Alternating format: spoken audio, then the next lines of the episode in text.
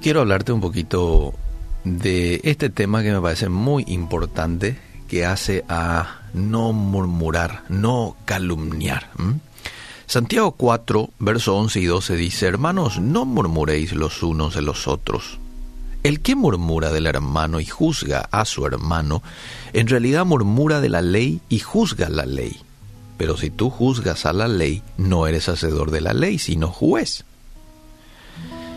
Y en ese mismo capítulo, pero el versículo 12 dice, uno solo es el dador de la ley que puede salvar y perder, pero tú, ¿quién eres para que juzgues a otro?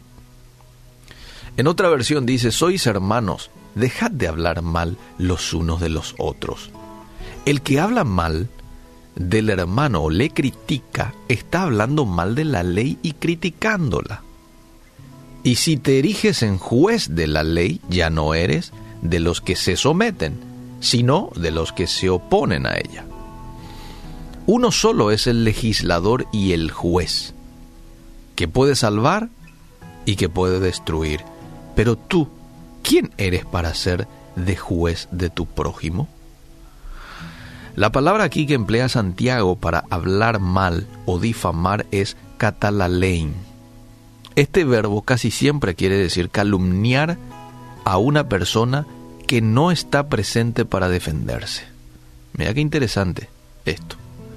Calumniar a una persona que no está presente para emplear una defensa.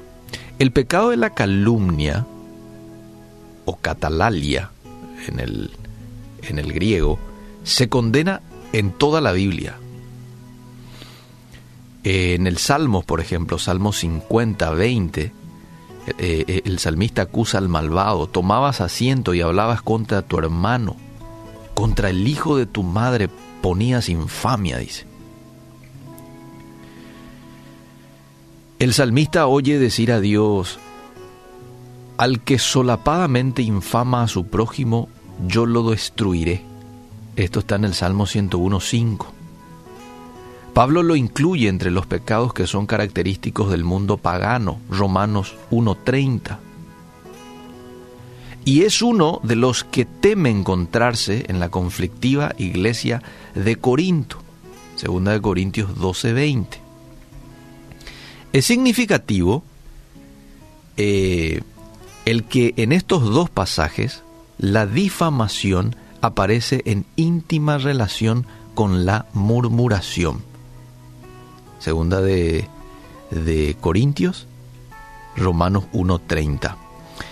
Catalalia es el pecado de los que se reúnen en las esquinas y forman grupitos y se transmiten detalles confidenciales de información que pueden destruir el buen nombre de los que no están allí para defenderse. Pedro también lo condena en 1 de Pedro 2.1. Esta advertencia es muy necesaria. No nos damos cuenta enseguida de que hay pocos pecados que la Biblia condene tan tajantemente como el de la murmuración maliciosa e irresponsable. Hay pocas actividades que atraigan tanto a la gente vulgar y corriente como esta. El escuchar y el transmitir historias denigrantes, especialmente sobre alguna persona distinguida. Es una actividad fascinante para la mayoría de las personas, pero haremos bien en recordar lo que Dios piensa de ello. Y Santiago lo condena. Y lo condena por dos razones fundamentales. Uno es una violación de la ley. La ley regía a amar a nuestros semejantes como a nosotros mismos. ¿Recordás? Amarás al Señor tu Dios, pero también amarás a tu semejante. Esto está en Levítico 19, 18. Santiago 2.8. Está claro que uno no puede amar a su prójimo como a sí mismo y a la vez difundir calumnias acerca de él. Ahora bien, el que quebranta una ley a sabiendas se coloca por encima de la ley, es decir, se pone de juez sobre la ley. Pero a lo que estamos obligados es a cumplir la ley, no a juzgarla. Así que el que habla mal de su prójimo se está colocando como juez y se atribuye el derecho a quebrantarla y por tanto se condena a sí mismo. Pero Santiago también lo condena por que es una violación de la prerrogativa de Dios. El calumniar a nuestro prójimo es de hecho sentenciarle. Y ningún ser humano tiene derecho a, juzgar a otro. Ese derecho le pertenece, le corresponde solamente a nuestro Dios. Dios es el único que puede exculpar o inculpar. Y esta prerrogativa se encuentra en toda la Biblia. Yo hago morir y yo hago vivir, dice Dios en Deuteronomio 32, 39. El Señor mata, el Señor da vida, dice Ana en su oración de 1 Samuel 2.6. ¿Soy yo Dios que maté y de vida? Pregunta alucinado el rey israelita al que acude Naamán para que le cure de la lepra, segunda de Reyes 5.7. Jesús mismo nos advierte que no debemos temer a los que lo peor que nos pueden hacer es quitarnos la vida física, sino que Jesús ahí en el pasaje de Mateo 10.28 dice, sino teman aquel que puede destruir tanto el cuerpo como el alma en el infierno. El salmista en el Salmo 68.20 dice, Dios es el único que tiene dominio en las cuestiones de vida o muerte. El juzgar a otros es usurpar un derecho que solo pertenece a Dios.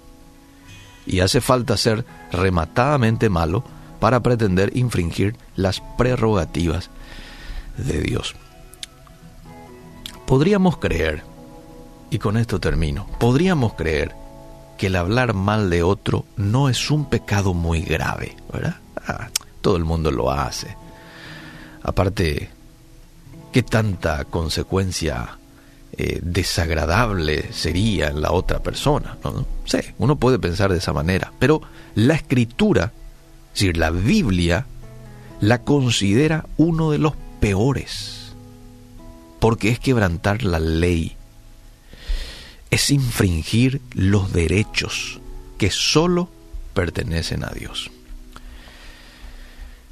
Eh, y hay que entender de que si de pronto uno ha murmurado, ha hablado, ha calumniado a su hermano, eh, la cosa no se soluciona con y perdóname a Dios por lo que dije aquí por fulanito de tal. No, si vamos a ir a la práctica que había en el Antiguo Testamento, tenemos que practicar también la restitución.